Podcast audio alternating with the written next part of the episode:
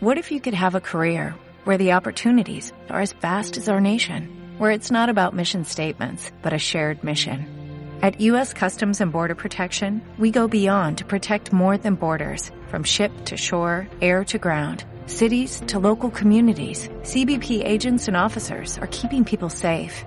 Join U.S. Customs and Border Protection and go beyond for something far greater than yourself. Learn more at cbp.gov slash careers.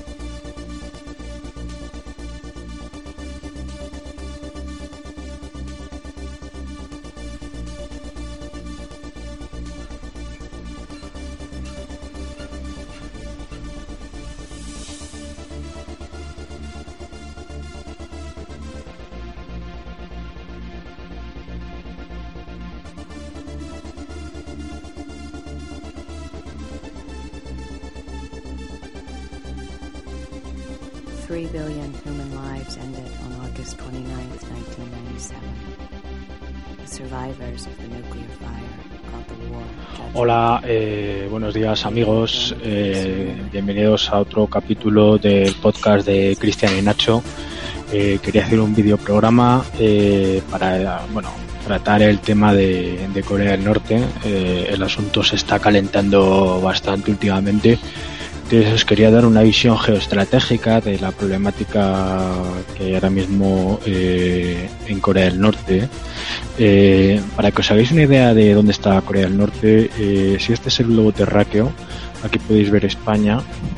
Bueno, pues Corea del Norte está en la zona oriental, cerca de China. Vamos a ver, nos acercamos un poco. Esto es China, esto es Japón, esto ya sería Corea.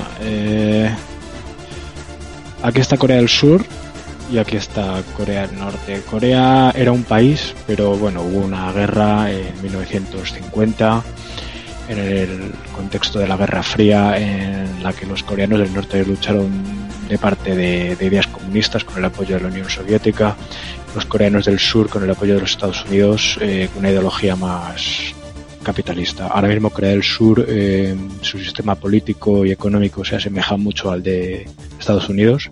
El sistema parlamentario, etcétera, es, es un calco exacto del sistema presidencialista americano.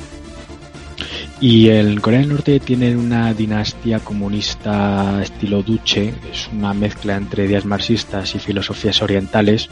Entonces es una idea eh, un poco eh, tipo monarquía, porque es hereditario, se va heredando de padres a hijos.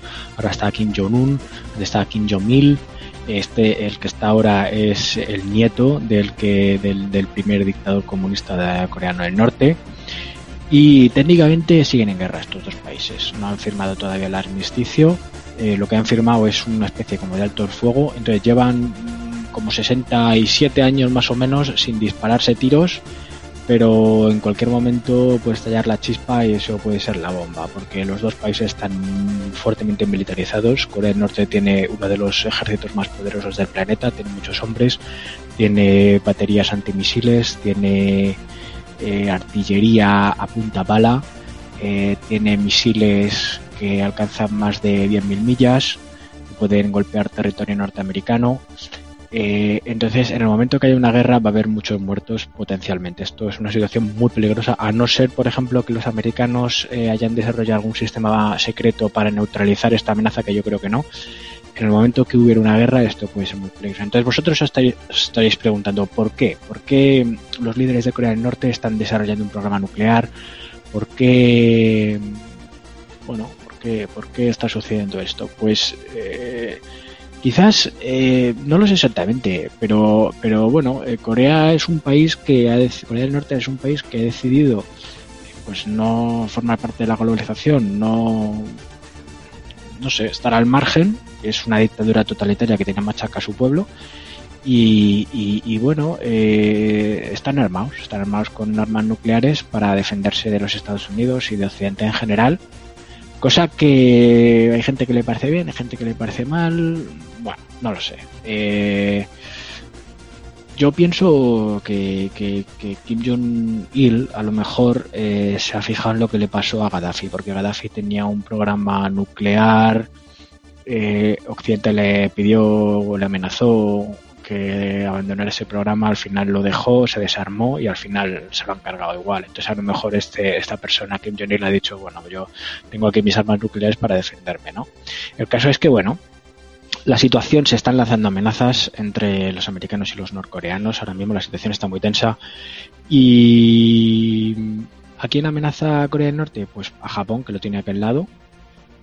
A China no, porque se lleva medio bien con China, pero sobre todo a Japón, a Corea del Sur, y a, todos los Estados Unidos. O sea, ahora Corea del Norte, los analistas militares afirman que han sido capaces de desarrollar un, un ingenio nuclear eh, miniaturizado, eh, hecho miniatura.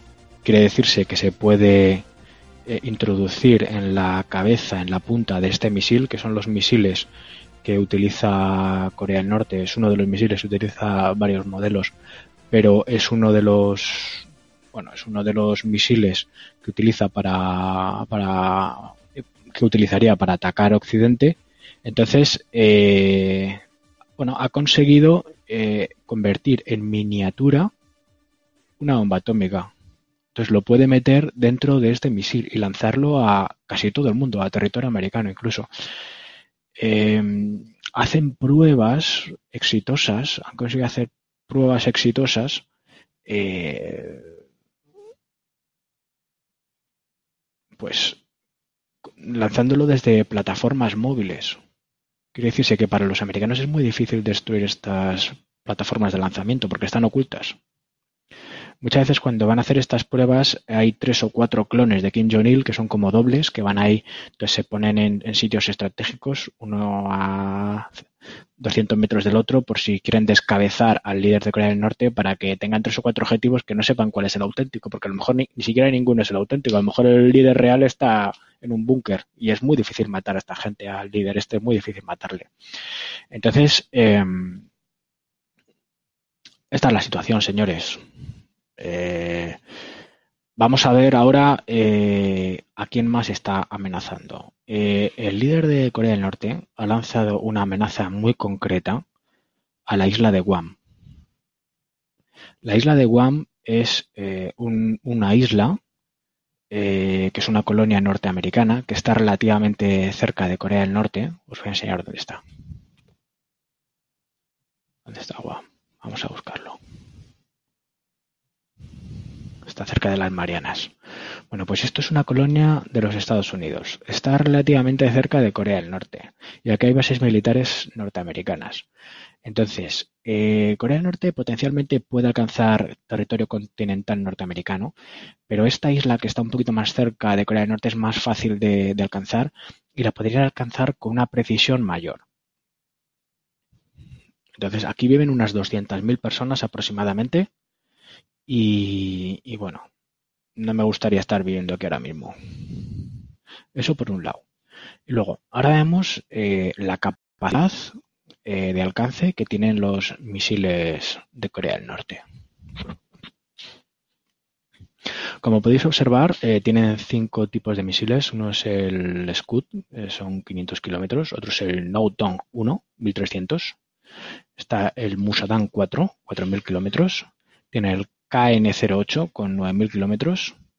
Y luego ya está eh, lo que se considera un misil balístico que sale fuera de la atmósfera terrestre y vuelve a reentrar eh, más de 10.000 millas de alcance. Es el Taipei-Tong 2, que este puede alcanzar prácticamente todos los Estados Unidos, incluso eh, Washington. Lo que pasa es que lo que le falla a este misil es que no sería muy preciso, digamos. Tiene un rango de precisión de unas 5 millas más o menos. Entonces, a lo mejor si lanzan un misil a, Los Ángeles, en vez de dar en el centro de la ciudad, da a las afueras. Pero bueno, la situación es peligrosísima. Entonces, eh, es, más o menos lo que os quería contar. Eh, me encantaría que me dejarais vuestras opiniones en la sección de comentarios. Y bueno, yo recomiendo a mis, a mis suscriptores eh, que si pueden compren pastillas de yodo, agua potable, combustible, comida no perecedera eh, y estén, estén al loro porque aquí se puede organizar muy gorda. Eh, eso es todo, esperemos que no, esperemos que no, pero bueno, hay que, más vale prevenir que curar. Eh, pues nada, eso era todo. un saludo a todos los seguidores del podcast de Nacho y Cristian. Y nada, os quería anunciar que dentro de poco vamos a grabar un capítulo sobre inteligencia artificial. Os tendré informados. Un saludo.